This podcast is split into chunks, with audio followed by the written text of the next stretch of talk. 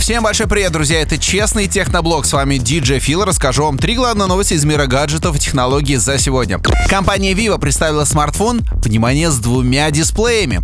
Друзья, спереди и сзади большие дисплеи. На передней панели дисплей на всю площадь 6,4 дюйма. Сзади дисплей занимает примерно 3 четверти всего экрана размером 5,5 дюймов. Снизу есть подпись Nex, это название смартфона. Сверху есть место для трех камер.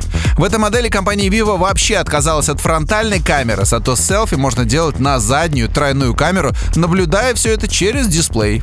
А еще 10 гигов оперативной памяти и топовая начинка с 845-м Snapdragon. Выходит Vivo Next Dual Display Edition 23 декабря по цене 725 долларов.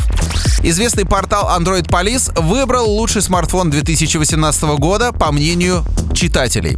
Посетители портала долго совещались, долго голосовали, и в итоге самым крутым смартфоном за 2018 год признан OnePlus 6T. Я напомню, что этот телефон был представлен совсем недавно. Внутри максимально топовые технические характеристики и вполне себе приемлемая цена в 550 долларов. Финале, кстати, этот смартфон боролся с новым смартфоном от Google под названием Google Pixel 3 XL. И еще немного о компании Vivo. Дело в том, что они открывают в России свой первый интернет-магазин. Если вы еще не сильно знакомы с продукцией Vivo, скажу вам, что это чем-то похоже на Xiaomi, то есть тут вопрос цена-качество. Я лично сам недавно тестировал Vivo V9 и остался в целом доволен.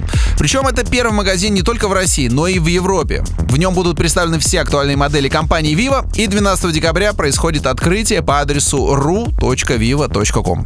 Ну а на этом у меня все. Это был честный техноблог. Берегите свои гаджеты, и они прослужат вам долго.